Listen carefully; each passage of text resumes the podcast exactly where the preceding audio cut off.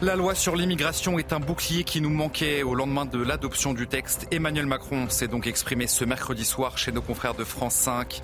Le chef de l'État a affirmé que le texte visait très clairement à décourager la venue de clandestins en France. Vous l'entendrez, Emmanuel Macron, dans un instant. Pour contester cette loi immigration, 32 départements de gauche ont annoncé qu'ils n'appliqueront pas certaines dispositions imposées par le texte. Parmi eux figurent la Gironde, le Lot ou encore la ville de Paris. Les explications dans ce journal. L'Union européenne a trouvé un accord sur la réforme du système migratoire européen, un pacte qui prévoit notamment un contrôle renforcé des arrivées de migrants dans l'Union européenne, une avancée qualifiée d'historique par Ursula von der Leyen. Une trêve humanitaire à Gaza est-elle imminente? La Maison-Blanche assure que les discussions sont très sérieuses. Le chef du Hamas est arrivé ce mercredi en Égypte pour parler d'une éventuelle trêve avec Israël. Et de son côté, le Premier ministre israélien Benjamin Netanyahou exclut tout cessez-le-feu à Gaza avant l'élimination du Hamas.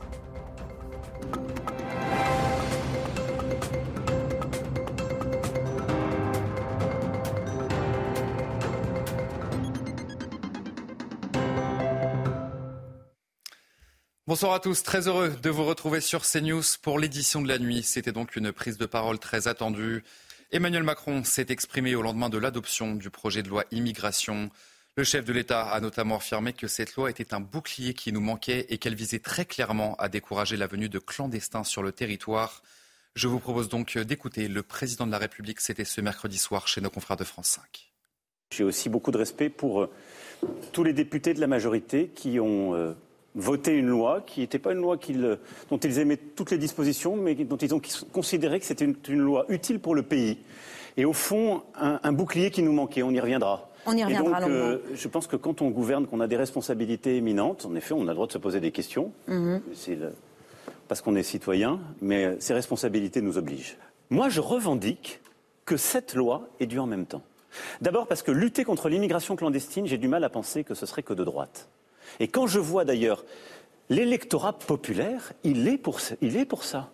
Quand vous vivez dans des quartiers populaires, où vous avez des difficultés de sécurité, parfois une immigration qui n'est pas bien contrôlée, dont vous vivez les conséquences, bah vous êtes pour cette loi. Il y a un problème d'immigration dans le pays, parce qu'il y a trop d'immigration clandestine et que ça crée des déséquilibres, des sujets, des pressions. Je ne crois pas pour autant qu'on soit dépassé par l'immigration.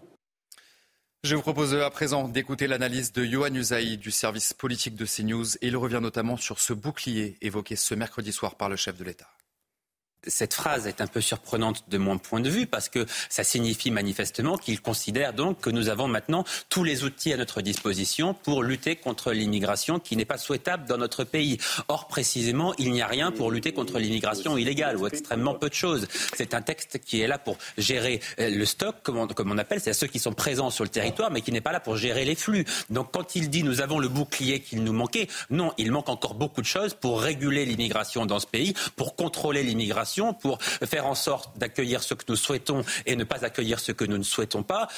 mais, là, ce, bouclier qu'il nous manquait est la solution à tous nos problèmes, c'est ce qu'il semble dire. Eh bien, moi, je suis en désaccord avec cela. L'adoption de ce projet de loi immigration a créé une fracture au sein même de la majorité alors que plusieurs ministres avaient mis leur démission dans la balance. Eh bien, Aurélien Rousseau a présenté sa démission ce mercredi à la Première ministre Elisabeth Borne. Alors d'autres ministres pourraient-ils le suivre et qui pour le remplacer au ministère de la Santé? Élément de réponse avec Clotilde Payet cette nuit. Aurélien Rousseau est le Premier ministre à remettre sa démission au gouvernement ce matin, peu après l'issue du vote de la loi immigration à l'Assemblée nationale. Une décision confirmée par le porte-parole du gouvernement Olivier Véran au Conseil des ministres. D'abord, je vous confirme la démission du ministre chargé de la Santé et de la Prévention, Aurélien Rousseau, qui a présenté sa démission à la Première ministre et au Président de la République et qui était absent ce matin euh, en Conseil des ministres. Une démission qui pourrait en appeler d'autres. Clément Beaune, Sylvie Retailleau ou Patrick Vergriette avaient aussi menacé de présenter leur démission si la loi débattue à la commission mixte paritaire était trop dure. Tenant de l'aile gauche du gouvernement, Aurélien Rousseau avait prévenu, si le nouveau texte est voté, il quitterait ses fonctions. Malgré ces divisions, la Première ministre Elisabeth Borne nie toute crise au sein de la majorité. J'ai passé, je vous dis, des heures avec les députés. Je peux vous assurer qu'il n'y a pas de crise dans la majorité. On souhaite avancer, continuer à avancer dans le cap fixé par le président de la République et continuer à apporter des réponses à notre pays et aux Français. En attendant de constater les dégâts de la crise, c'est l'actuel ministre délégué chargé des professions de santé Agnès Firmin-Lebaudot qui remplace le ministre de la Santé. Cette loi immigration est très contestée par la gauche. 32 départements ont annoncé qu'ils n'appliqueront pas certaines dispositions qui ont été imposées par ce texte. La maire de Paris, Anne Hidalgo, appelle à rentrer en résistance face à un texte qu'elle juge populiste. Maxime Leguet. C'est une désobéissance frontale face à la loi immigration. 32 départements de gauche, parmi lesquels Paris, la Gironde ou encore le Lot, ont annoncé qu'ils n'appliqueront pas certaines dispositions du nouveau texte de loi. Je condamne totalement ce texte quand même, parce qu'on euh, reprend dans ce texte les idées du Front National, et ça, ça me fait euh, froid dans le dos. Je ne crains pas de sanctions. Euh, moi, je suis un élu, un élu de la République. Je suis un élu de mon territoire. Ma sanction, je la verrai si je suis candidat en 2028, quand mes électeurs voteront, voteront pas pour moi. C'est ça ma sanction.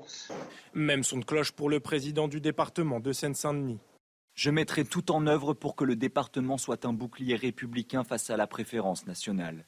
Tous les habitants de Seine-Saint-Denis méritent la solidarité et l'humanité, d'où qu'ils viennent. Nous continuerons de verser l'allocation personnalisée d'autonomie aux étrangers en situation régulière.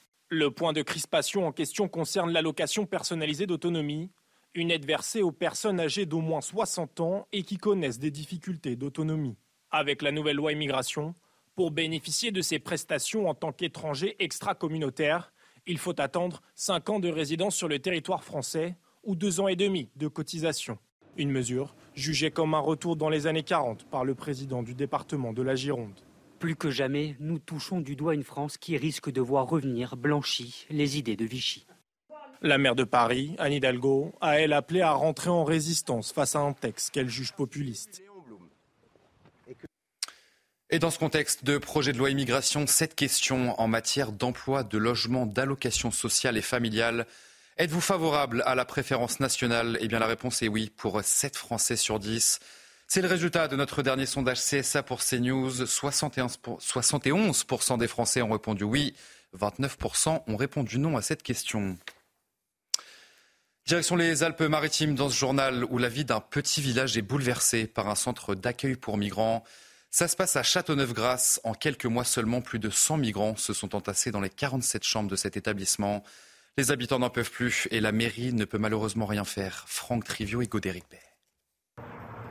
Châteauneuf-Grasse est un village de 3700 habitants situé à une trentaine de kilomètres de Nice. En mars dernier, le seul hôtel de la ville met la clé sous la porte et avec l'accord du conseil départemental, une association y installe des mineurs isolés.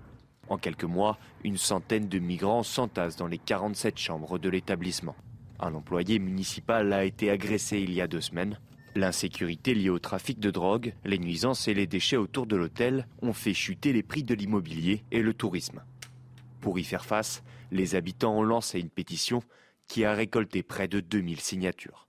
Ça crée de l'insécurité et puis euh, les gens n'osent plus le soir sortir, les gens n'osent plus parler et c'est la terreur qui se met en place. C'est un problème qui est euh, un problème d'État, c'est-à-dire que les maires devraient être euh, consultés lorsqu'il y a un besoin d'accueillir des migrants.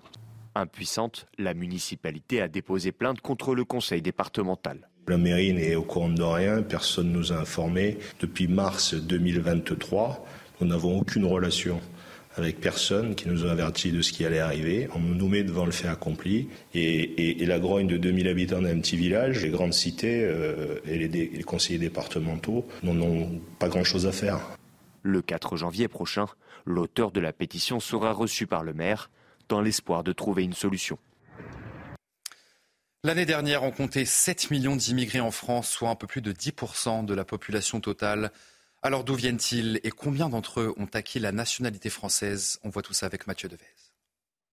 Si l'immigration est en première ligne de l'actualité politique, dans les faits, que représente-t-elle en France? L'année dernière, sur les quelques 68 millions d'habitants que comptait le pays, 7 millions étaient des immigrés, soit un peu plus de 10% de la population totale. Et parmi ces 7 millions d'immigrés, ils étaient 2 500 000, soit 35% à avoir acquis la nationalité française. Près de la moitié des immigrés vivant en France, précisément 48,2%, sont nés en Afrique et 32,3% en Europe.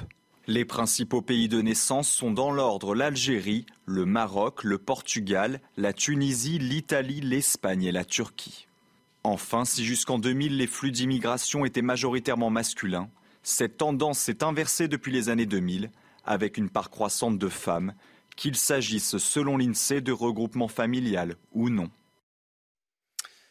L'Union européenne a trouvé un accord sur la réforme du système migratoire européen, un pacte qui prévoit notamment un contrôle renforcé des arrivées de migrants dans l'Union européenne, ainsi qu'un mécanisme de solidarité obligatoire entre pays membres au profit des États soumis à une pression migratoire. Le sujet de Mathieu Deves. Il est qualifié d'historique par la présidente de la Commission européenne. Un accord pour réformer la politique migratoire, qui, selon le vice-président de la Commission européenne Margaritis Chinas, met fin à des années de négociations acharnées entre les eurodéputés et les représentants de l'Union européenne. Dans ce nouveau système, la solidarité deviendra la norme. La gestion des migrations en Europe sera caractérisée par des procédures efficaces et une solidarité effective. Cette solidarité obligatoire doit soulager les États confrontés à une pression migratoire, comme l'Italie, l'Espagne et la Grèce. Les autres États membres doivent alors y contribuer, c'est-à-dire accueillir les demandeurs d'asile, fournir une aide financière ou des moyens humains et matériels. L'accord prévoit également un filtrage obligatoire des migrants à leur entrée. Ces contrôles peuvent durer jusqu'à 7 jours. À l'issue de ce délai, la personne est orientée vers une procédure d'asile ou renvoyée dans son pays d'origine ou de transit. Et pour les demandeurs d'asile qui ont le moins de chances d'obtenir le statut de réfugié, ils doivent rester dans des centres dédiés le temps de l'examen de leur procédure. 30 000 places seront ainsi créées afin d'accueillir jusqu'à 120 000 migrants chaque année. Ce système créera une procédure transparente à nos frontières extérieures. Il garantira que les personnes sont rapidement dirigées vers les procédures adéquates et qu'elles les suivent à tout moment.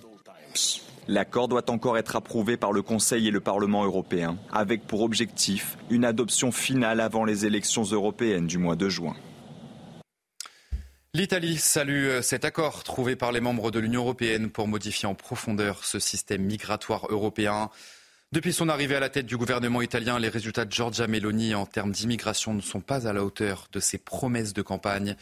L'afflux de migrants en Italie continue. Plus de 150 000 ont pénétré dans le pays depuis le début de l'année. Les précisions, c'est avec notre correspondante à Rome, Natalia Mendoza. Plus d'un an après son arrivée à la tête du gouvernement italien, les résultats euh, de Giorgia Meloni et de son exécutif en matière d'immigration ne sont pas à la hauteur euh, de ses promesses électorales de bloquer euh, l'arrivée de migrants en Italie. Depuis janvier, plus de 153 000 personnes ont débarqué sur la péninsule, soit 50 000 exilés en plus par rapport à la même période l'année dernière. Pour tenter d'inverser cette tendance, Meloni a annoncé la création de nouveaux centres d'expulsion, également la signature d'un accord avec l'Albanie pour ouvrir deux centres sur le sol albanais pour accueillir euh, chaque année environ 30 000 migrants dans l'attente de l'examen euh, de leur demande d'asile en Italie, tout comme un programme euh, de rapatriement volontaire vers la Tunisie. Mais parallèlement, Mélanie doit faire face aux attentes des industriels du pays qui manquent de bras dans plusieurs secteurs clés de l'économie italienne. Ils réclament des travailleurs dans la construction euh, dans l'agriculture, dans les services. L'Italie manque d'ouvriers et pour faire face à cette pénurie, euh, l'exécutif a décidé donc de lâcher du lest et d'approuver cet été l'octroi de près d'un demi-million de nouveaux permis de séjour euh, sur les trois prochaines années. Alors que Benjamin Netanyahou exclut tout cessez-le-feu à Gaza avant l'élimination du Hamas, eh la Maison-Blanche assure que les discussions sur une nouvelle pause humanitaire à Gaza sont très sérieuses. Le chef du Hamas est d'ailleurs arrivé ce mercredi en Égypte pour parler d'une éventuelle trêve avec Israël. Le mouvement terroriste palestinien exige l'arrêt des combats pour libérer les otages qui sont toujours détenus dans la bande de Gaza. Les précisions, c'est avec nos envoyés spéciaux à Tel Aviv, Stéphanie Rouki, Antoine Estève. D'après de nombreuses sources, un nouvel accord de cessez-le-feu et de libération d'otages pourrait être en préparation. Le chef du Hamas, Ismaël Haniyeh, est en Égypte aujourd'hui pour discuter justement de cet accord. Les négociations sont qualifiées d'intensives par certaines sources.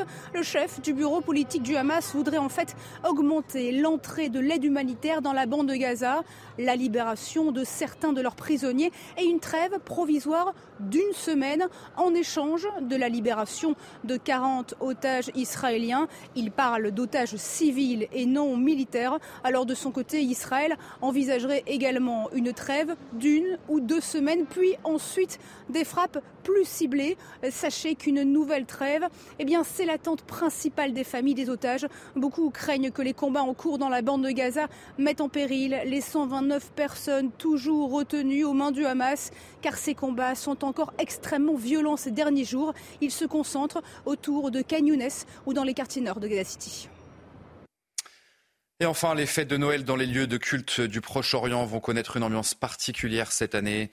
Dans la ville de Bethléem, qui a vu naître le Christ, selon les chrétiens, eh bien, aucun pèlerin ne viendra pour ce réveillon. La guerre toute proche fait malheureusement fuir les croyants. Le reportage sur place à Bethléem, Antoine Estève, Stéphanie Rouquier. Les fêtes de Noël à Bethléem, c'est l'un des pèlerinages les plus importants en Cisjordanie. Mais regardez autour de nous, sur la place de la Mangeoire, juste en face de la Nativité, aucun sapin de Noël, aucune décoration, des habitants au regard fermé. Le maire de Bethléem a même déclaré que les réjouissances étaient intenables cette année.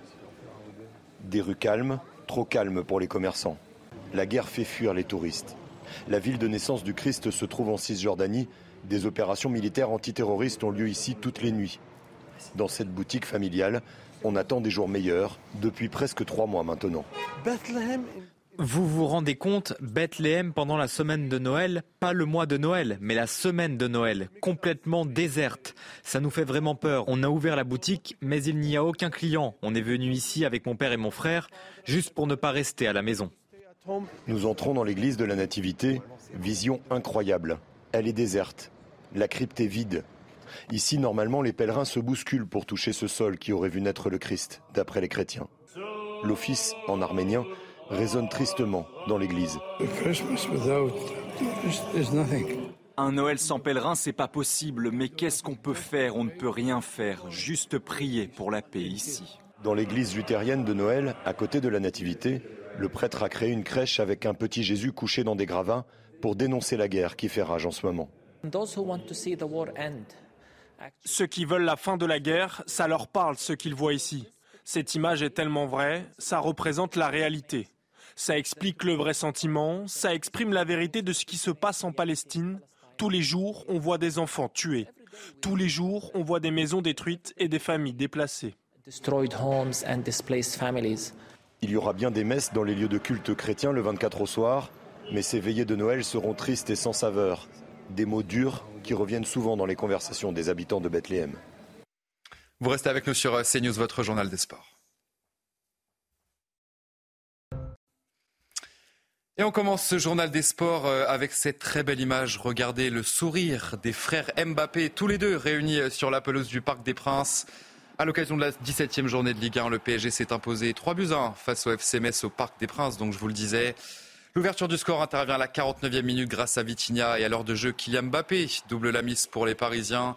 Les Messins ont réduit le score par l'intermédiaire de Houdol, c'était à la 72e minute avant Kylian Mbappé vienne profiter d'une erreur de la défense adverse pour inscrire son doublé et donc confirmer cette victoire parisienne, score final 3 buts à 1. On va écouter le coach du Paris Saint-Germain, Luis Enrique. Très difficile. Ouais. Et siempre attaquer à une équipe qui defiende comme Attaquer face à une équipe qui défend très bas, très proche de sa surface et avec un bon niveau physique et tactique, qui sont bien défendus. Donc c'est très difficile dans des matchs comme ça. C'était difficile d'en marquer un. Dans ces matchs-là, en première période, c'est toujours difficile, ennuyeux, compliqué. Et en seconde période, on arrive à trouver des espaces. Et on arrive plus facilement. Et de son côté, l'Olympique de Marseille euh, conclut son année 2023 sur une note en demi-teinte en déplacement sur le terrain de Montpellier. Les hommes de Gennaro Gattuso ont concédé le match nul un but partout avec des réalisations de Khalid Fayad pour les Héroltais et de Jordan Verretou pour les Phocéens. Allez, on jette un coup d'œil aux autres résultats de cette 17e journée de Ligue 1. L'Olympique lyonnais s'est imposé un but à zéro face au FC Nantes. De leur côté, les Niçois ont remporté l'affiche de cette 17e journée avec une victoire 2 à 0 face au RC Lens. La belle histoire de la soirée pour Brest avec le quadruplé de Kemori Doumbia face au FC Lorient et une victoire assez large, donc 4 buts à 0 des Brestois. On va regarder le classement. À présent, le PSG conserve sa place de leader devant Nice et Monaco. L'Olympique de Marseille grimpe à la sixième place de ce classement. Grâce à sa victoire, l'Olympique lyonnais quitte enfin cette zone rouge et occupe désormais la quinzième place de ce classement de Ligue 1. Donc. Place à la Ligue des champions féminines dans ce journal des sports et la quatrième journée des phases de poule, troisième avant le début de la journée. Eh bien, le PSG s'est imposé ce mercredi sur le score de 3 buts à 1 sur le terrain de la Roma, sur des buts de Katoto, Karchaoui et de Almeida. Une victoire qui permet aux Parisiennes de prendre la deuxième place du groupe C à un point du leader, c'est l'Ajax Amsterdam.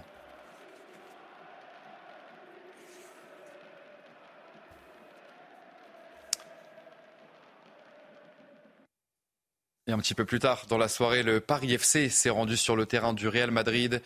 Toujours dans le cadre de cette quatrième journée de Ligue des champions féminines, les Parisiennes se sont imposées un but à zéro grâce à un penalty de Gaëtan Tiney.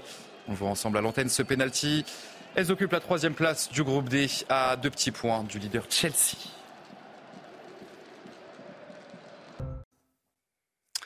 Allez, vous euh, restez bien avec nous sur CNews. On se retrouve dans un instant pour une prochaine édition. La loi sur l'immigration est un bouclier qui nous manquait au lendemain de l'adoption du texte. Emmanuel Macron s'est donc exprimé ce mercredi soir chez nos confrères de France 5. Le chef de l'État a affirmé que le texte visait très clairement à décourager l'avenue de clandestins en France. Vous l'entendrez donc Emmanuel Macron dans un instant dans notre prochaine édition. Je vous souhaite une très belle nuit sur notre antenne et je vous dis donc à tout de suite. Tous nos programmes et plus sur cnews.fr.